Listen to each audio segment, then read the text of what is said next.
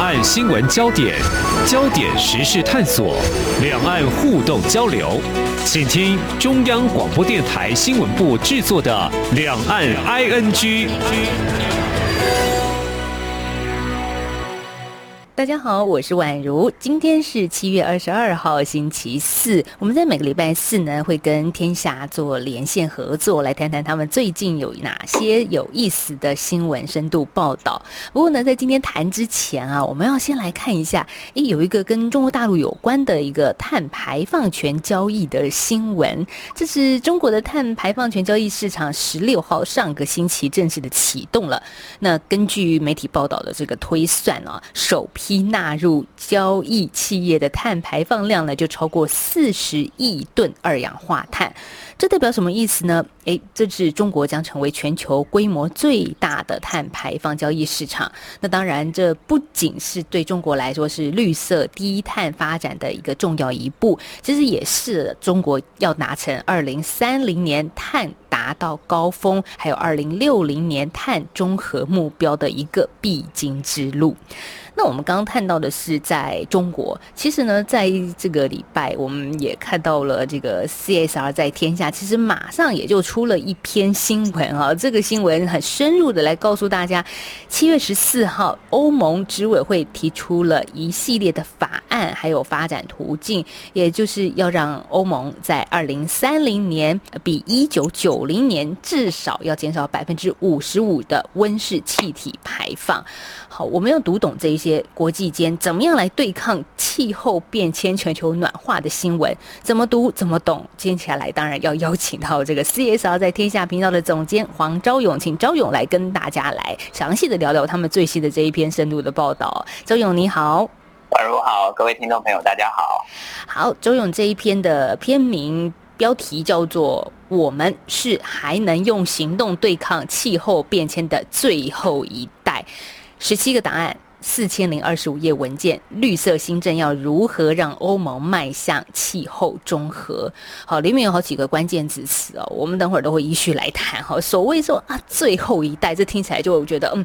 好，责任重大。是，就是呃，他这边特别提到，就是我们还能够用行动对抗气候变迁的最后一代，意思就是说，我们现在做还有机会去阻止地球真的被。被我们人类给毁灭，所以呃，就是我们还有努力的空间。假设说今天已经到了一个很糟很糟的状况，不管人类做什么努力都无法挽回的时候，其实呃，大家也就不用再去提这么多的方案，就是想着如何保命比较重要。所以呃，这一份文件跟这一次欧盟提出来的这些相关的法案，呃，我个人是认为它真的是对人类至关重大，所以。我是用呃叫做地球法案来形容它，就是嗯，过去我们在啊立法，不管哪个国家在立法做一些政策，通常都是为了人类生活的更好、更方便、更舒适。但是现在新的这个立法的趋势，最重要的是怎么样跟地球可以和平共存，它就不再只是从人的人类的角度出发，而是。从环境跟地球的角度出发，怎么样让我们对它的伤害可以降到最小？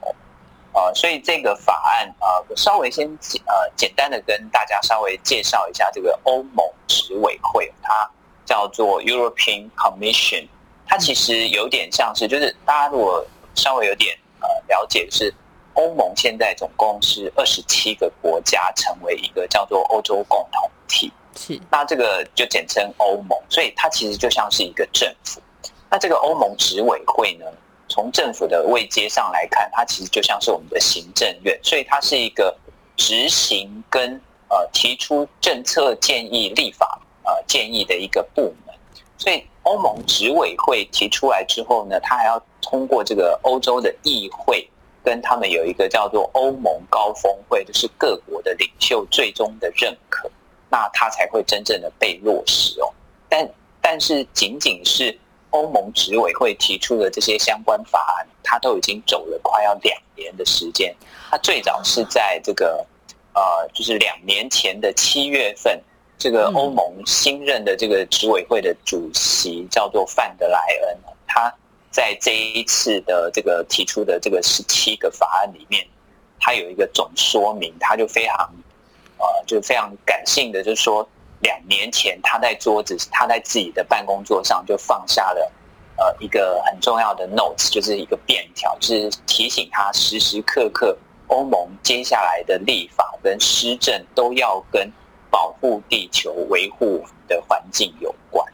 那两年后，终于走到了这一个地方。光是我们如果就台湾的理解，走出行政院，在行政院内部做讨论，各个国家的协调，就已经花了两年的时间了。那现在只是提出的第一步，哇！没错，就是大致上是呃，就是宛如刚才提的这个。嗯、那当然就是因为他们是一个呃二十七个国家的组成的一个。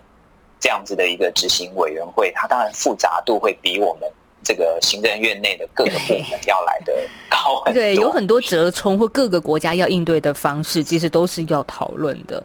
哇，所以我的确我就看到你的稿子里面说，这两年前刚提出来这个欧洲绿色新政的时候，就有很多辩论讨论都在其中。那终于现在两年后突破了困难，也。提出了现在初步的一个法案跟发展的路径，这样子的一个想法跟路径，它怎么去做，怎么去落实呢？我们当然先从内容来看啊，其中有一个你特别标示出来的，叫做调试五十五，这是一个计划的名称内容。这这什么叫五十五呢？这个这个数字又代表什么？就是呃，一开始，宛如刚才有跟大家 update，就是中国的这个碳交易市场，它。呃，代表的是四十亿吨的二氧化碳的约当量。那呃，我们在现在在讨论所有的减少排放，其实都是要减少这个温室气体的排放。那温室气体排放里面，最大宗大概占百分之七十五到百分之八十都是二氧化碳。所以呃，大家就可以知道。呃，二氧化碳造成的温室效应，就是让地球越来越热。大家都可以感受到，今年的夏天感觉是非常的干热，因为呃，我们才刚刚结束这个一场呃五十几年来的干旱没多久。嗯，所以降低这个二氧化碳的排放啊，只是我们减缓这个温室效应的第一步。那呃，就是可能跟大家讲一个不是很好的消息哦，就是二氧化碳它一旦被排放到这个大气，就是排放到我们的这个空气里面，它需要十几万年才会消失啊。所以呃，刚才呃宛如有提到这个四十亿吨啊，那我也跟大家 update 一个数字哦，就是中国的大陆跟美国，它现在这两个国家是现在全世界碳排放最大的两个国家。那全球一整年现在的二氧化碳约当排放量大概是五百一十亿吨，也就是说，中国大陆如果可以借由这个碳交易市场去呃减少四十亿吨二氧化碳的排放，其实还不到我们一整年排放的百分之十。换句话说，除了中国大陆要努力啊。所有的国家都必须要努力，才有可能减少。那为什么这个五百一十亿吨要把它给消除掉这么重要？我就来引述一下这个比尔盖茨他的一个形容，就是二氧化碳或者说温室气体的排放到这个我们的这个地球里面呢，就好像我们在浴缸里面加水一样。那目前呃。温室气体在地球里面的状况，它就是像浴缸，可能已经接近八成满、九成满。也就是说，我们现在再去讲我要减少多少的碳排放，已经不够了。我们不但要减少掉这个一年，不但要减少掉这个新增加的五百一十亿吨哦，那更重要的是，我们必须要想办法把已经排到空气中的二氧化碳给抓回来，再让它重新回到这个呃地底下去。其实抓回来哈，你用这个词很生动，可是怎么抓呢？呃，事实上呢，这个叫做碳捕捉的技术呢，现在是已经呃实际上有在呃发展。那嗯呃，大家如果有机会去到这个东部花莲这个台泥的打卡园区，有可能有些朋友有经过。这个很美丽的苏花公路会经过这个打卡园区。它在它的这个水泥厂的厂区呢，有这个呃高达四公尺多的一个很像是玻璃试管的东西。那当然它是它的直径也非常的大哦。那里面长满了什么？长满了绿藻。那这个绿藻呢，它就可以把二氧化碳给抓起来，就是让二氧化碳附着在这个绿藻上，而且最后这个绿藻呢，可以把这个二氧化碳给呃，就是化，就分解掉，然后变成一个新的原料，它就是一种捕捉二氧化碳的技术。可是，当然，我们必须说，产出跟抓回彼此之间的比例还是有很大的悬殊的。所以，来再回到调适无实物，它它到底要做什么呢？对，刚才那个宛如其实提到一个非常重要的观念，就是你把它抓回来，不如你一开始就不要产生它。是、啊，所以这个欧盟的呃，他们这一次提出这个叫做 Fit for Fifty Five，就是他们现在简称叫做五五。就是 double five double f 五五 ff，那它其实讲的就是说，二零三零年呢，它要达到就是减少碳排放，跟呃一九九零年代相比，要减少至少百分之五十五。那这边也跟大家稍微说明一下，就是二零三零年呢，是现在很多企业，包含像苹果哦，包含像呃阿玛荣他们提出来的，就是。在二零三零年，它要达到这个零碳排或者是净零，就是它的生产跟营运的过程不会再产生新的二氧化碳。那但是对一个国家来讲，不是只有这些高科技产业，它还有很多会产生碳排的地方哦，传统的产业、石化产业，那甚至像我们居住的建筑，还有这个呃交通，这些都是会产生碳排放，所以。欧盟提出，二零三零年要比一九九零年减少这个百分之五十五的碳排。为什么要提出这样子的一个计划？最主要的目标是因为他提出了一个二零五零年整个欧洲大陆要达到零碳排，或者是说达到一个碳中和。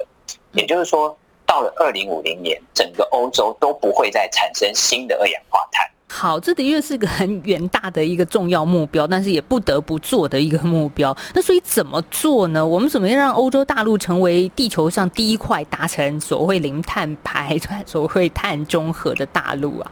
呃，当然就是要达到这个呃二零五零年的目标，它的先决条件是二零三零年它要先减少。呃，比一九九零年减少百分之五十五的碳排，所以他们有提出非常多的做法。那从这个各各级产业，所谓各级产业就是包含像农林渔牧这一些呃所谓的第一级产业，然后到制造业、到服务业、到交通运输业。那我们知道，就是欧盟，因为它是一个一整个欧洲大陆的一个很大的市场，所以他们的。欧洲境内的这个交通运输是非常的发达，但是交通运输非常发达，就代表这个飞机起降，还有甚至是船只的航行都非常的密集哦。他们有一个统计，就是说，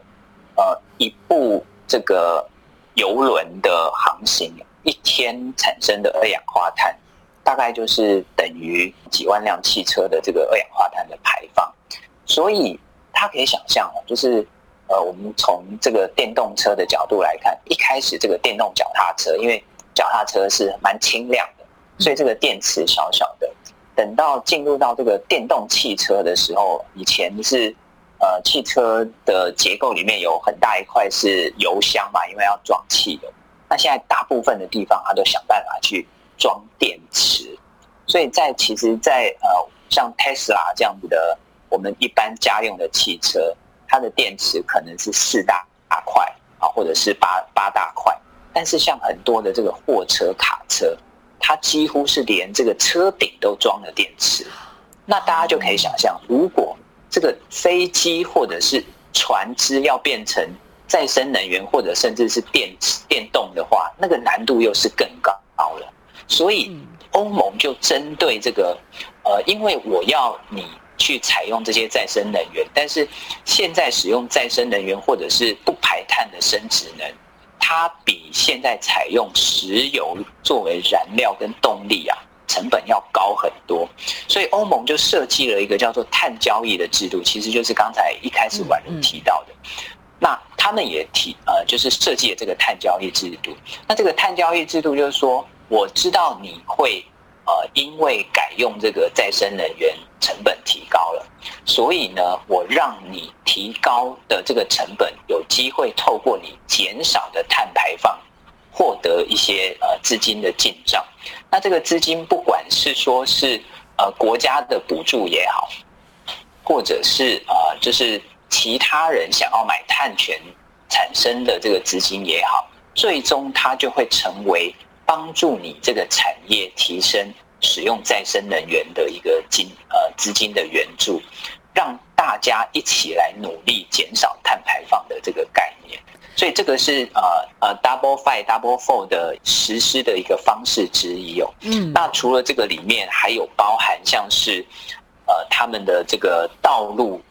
将来每隔多少公里，它都必须要设计一个充电桩，因为要让大家更愿意使用电动车，所以它其实牵涉到的商机跟呃产业结构的改变，真的是非常的巨大。智慧绿色运输就是有定定目标了，二零二五年前充电设施增加四倍。好，的确这样子是可以扩增大家使用这种这样再生能源。车辆的诱因，那我也看到，哎，稿子里面谈到了欧盟，说到要用第三次工业革命领导世界。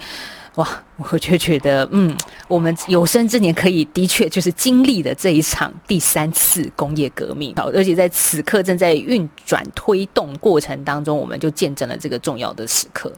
我们这时候先休息一下，稍后我们再回到今天的节目现场，访问到的是 CSR 在天下频道的总监黄昭勇，跟我们来谈欧盟执委会最新所提出的一系列法案跟途径，怎么样让地球过得更好。我是吕军医师。接种 COVID-19 疫苗是预防感染、避免重症最有效的方法。接种后，请在现场观察十五分钟。如果曾因接种疫苗发生急性过敏反应，则要在现场观察三十分钟。接种后如有持续发烧超过四十八小时、严重过敏反应，或接种后二十八天内出现持续性头痛、呼吸困难、下肢肿痛或皮肤有出血点等，请立即就医，并告知曾接种 COVID-19 疫苗。有政府，请安心。以上广告由行政院与机关署提供。一起听最有 feel 的台湾之音。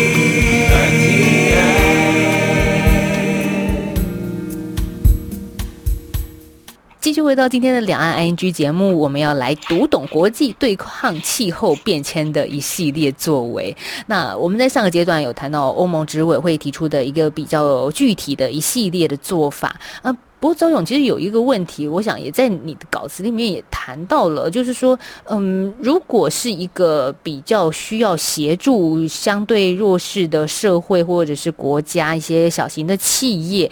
在这个气候转型的过程当中，他们能办到吗？或者是怎么样去协助比较积极层面，让大家一起做到呢？呃，大家可能也都蛮清楚，就是欧洲他们其实走的比较是一个福利国家的一个制度，也就是说，它跟呃中国大陆采取的这个纯共产主义的这个体制，还有美国走的这个纯资本主义的体制，其实都不太一样。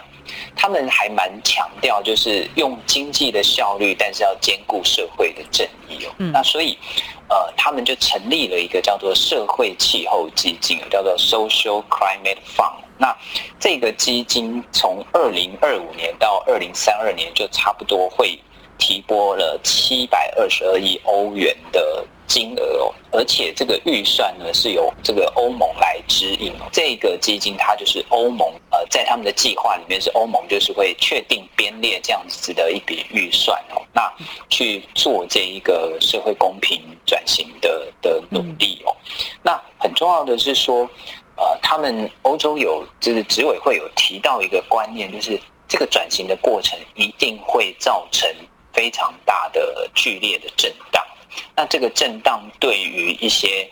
呃弱势家庭跟呃比较小的企业，其实会带来很大的影响。大家可以试着思思考一下，就是以台湾现在的电费，假如我们要全部换成就是再生能源，不管是太阳能、水力发电啊、风力发电，甚至是地热、潮气发电，它都会比现在的化石燃料的发电要来的贵很多。嗯，所以它有可能就会产生另外一个族群，我们称之为叫做能源贫穷。就是我们呃将来呃可能很多弱势家庭，光是为了要支应生生活上必须的这些呃不管是运输的能源或者家里使用的电，它就会占掉呃支出非常大的一个部分。但是我们不能不转型，要不然地球就毁灭了嘛。对，所以欧洲他们就编了一个这样子的基金，就是要去协助这个呃可能遭遇到能源贫穷的。呃，这样子的一些家庭可以度过这个转型期。嗯，我看到你的稿件里面谈到一段是欧盟执委会主席范德莱恩，他就说呢，或许有人认为我们应该慢一点，幅度小一点，少做一点。但是呢，当气候变迁成真，少做或不做就等于永远改变了。啊，最近几个星期的野火跟飓风，他说其实就是我们看到未来的小小窗口。的确，这个天气非常非常的炎热，像这样子的野火延烧，其实，在台湾这一年也发生过，真真的让人觉得说，哦，真的，地球变了，世界改变了，我们人是不是也要做一些变化呢？我们刚刚都谈到一些比较大的一些方向跟政策，但是有一个部分，我觉得听众朋友可能听起来会觉得，哦，原来这样子也可以做一些对地球有好处的事情，就是种树。欧盟说要种三十亿棵树，哇，这个数字他都讲出来了，所以这经过精密的计算嘛，三十亿耶，哇，这可以想象有多大，而且要种在哪里呢？这这些都是个很有意思的面向。我想节目剩下最后一点时间，我们来谈种树这件事，好吗？是，呃，欧盟这个三十亿棵树哦，大家可以想象，呃，将来整个欧洲大陆到处都是绿意盎然，而且他们是。定下了，就是要在二零三零年以前种下去哦。那大家可以预想一下，就是二零三十年，呃，二零三零年这个树苗种下去，假设这些树都长大，过了二十年，就是二零五零年的时候呢，呃，因为我们知道，呃，树是会有吸附二氧化碳的功能嘛，所以这个种树哦，不只是说为了环保，更重要的就是为了他们这个。二零五零年，欧洲大陆要成为一个碳中和大陆做准备。你种的树越多，吸附二氧化碳的能力越多，那我们产生的这个二氧化碳被呃分解掉的几率就越高，所以就会有可能达到这个碳中和嘛。那呃，这次边跟大家分享，我们记者这次呃。的雨如记者，他特别跑去金门看他们在种树。那这个稿子我看了，我也是觉得非常的感动。它里面就有提到，这个金门过去哦是树怎么种怎么死。那因为金门这个就是它就是呃比台湾更小的一个岛，那它有很多的这个海风的吹袭，然后呃金门又不像本岛又有水库，它本身又其实。还蛮缺水的，尤其去年这个大干旱，金门甚至呃蛮多离岛都在讨论说，除了从台湾本岛送水，有没有可能可以跟这个中国大陆和平相处之下，由他们供应一些水源给我们的离岛？所以大家就知道旱象真的是非常的严重，所以呃。大家可能呃不是非常的清楚，就是我我以前也这么认为，就是说，哎，树种下去它就会长大，哎，不是哎，树种下去，他们跟我说，就是前六个月到啊、呃、未来的一年哦，是这个树能不能活下来的关键期哦。那过去一般的本岛种树的存活率哦，一年的存活率大概是七成，也就是说，我种了一百棵，一年之后大概只剩下七十棵会活下来。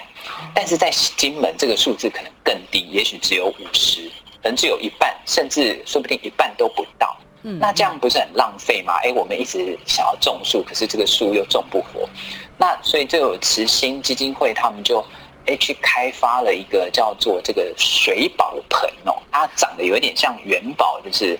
呃有有有机会，大家可以上我们 CSR 的频道去看看这个照片。对，我就是因为这个标题很吸引我，就上去看。哦，原来水宝盆长这个样子，然后经过慈心基金会的这个大家共同研发、创意改造，透过回收纸浆，还有一些天然材质，把这些这个素材做成一个类似于元宝的形状，外层也可以变成一个可分解的防水层，然后上方还有三条导流沟，让水流入元宝。内不止哦，还有一条负责吸水的绳子，确保水能够到达植物的根部。好，这个没错，听起来啊，就是一一连串一连串的一一层接着一层，然后最后才能确定水被这些植物所吸收，而避免这个金门太干少水少雨的问题，而让植物没有办法存活。它有点像是女性常爱用的这种保湿面膜的概念嘛。我其实看到这一段，我就觉得它根本就是我们要用的面膜嘛。所以呃，就是即便是种树，其实它有非常多我们需要可以再去优化它的地方哦。那我们刚才有提到这个碳排放，它就好像在浴缸里面注水嘛。嗯嗯。那我们大家可能在呃，就是可能有有些人在倒倒啤酒啦，或者是在倒酒的时候，我们常会说表面张力，就是。当这个满到一定的程度，你再多一滴水进去，它就会溢出来。对，所以大家不要想说，哎，我种的一棵小树，或者是我一个小小的环保举动，好像对地球帮助不大。哎，有时有可能我们就是最后那一滴水。所以不管是什么样的努力，能做的我们都要去做。CSR 在天下的这一篇报道谈到水宝盆，它也不是一开始就成功，它也经过好几次的改良。那当然，它背后也有一些是企业的一个社会责任的协助，跟一些非营利组织的一起共同的努力。我觉得这也是 CSR 在天下一直在倡议的一件事情，就是。是是，地球其实大家都可以来做，而且更何况是如果您是企业的话，您的力量可以发挥的更大更大。最后跟大家分享，就是最近我在每次在跟大家谈这个减碳啊、净零的时候，都会提到的一个观念，就是呃，现在大家看到的这个讯息，可能到了下午或者到了明天，它就已经过时了。所谓过时的意思，不是说它就不重要，而是说会有更新的标准、更新的技术出来。像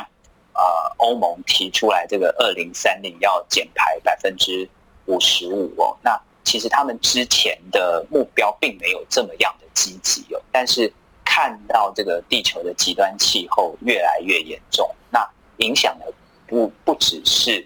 呃地球，更影响的更更是我们人类，所以。呃，现在包含美国、包含中国大陆，几乎世界上一百多个国家都在努力的提出更积极的减少碳排的目标。那在今年底，就是十月三十一号到十一月初的这一段时间，会在英国的这个 Glasgow 会开这个叫做 COP 的十六，就是呃气候协定的新一轮的会议。今年是一个非常关键的年。所以大家也看到，就是我们台湾啊，从总统开始到行政院到环保署到各个单位，也都在检讨我们现在的碳排放标准是不是需要再赶快再调整。呃，也非常期待，就是呃政府跟我们的企业还有整个台湾民间的力量，大家可以一起提出一个可以做得到，然后又有一些挑战的目标，真的。不要再想说，哎，台湾只是一个很小的国家，所以我们对世界影响不大。不，我们对世界影响真的非常大。而且，如果我们不去应变的话，世界对我们的影响会更大。好，更多详细的内容，大家可以上网再去搜寻 CSR 在天下频道。刚刚我们还有很多很重要的内容还没有谈到，因为时间的关系，那大家再仔细去详细读昭勇他所爬梳出来一些很很有意思，就是国际上正在做的事情，他们怎么样在对抗气候变迁。我们在今天最后，谢谢昭勇跟我们的连线了，谢谢，谢谢。好，也谢谢听众朋友的收听了。如果您对节目有任何的想法跟意见，欢迎大家随时来信给婉如。我的电子信箱是 i n g 小老鼠 r t i 点 o r g 点 t w。真的感谢大家对于婉如在家工作的一个录音品质的包涵。我们明天再聊了，拜拜。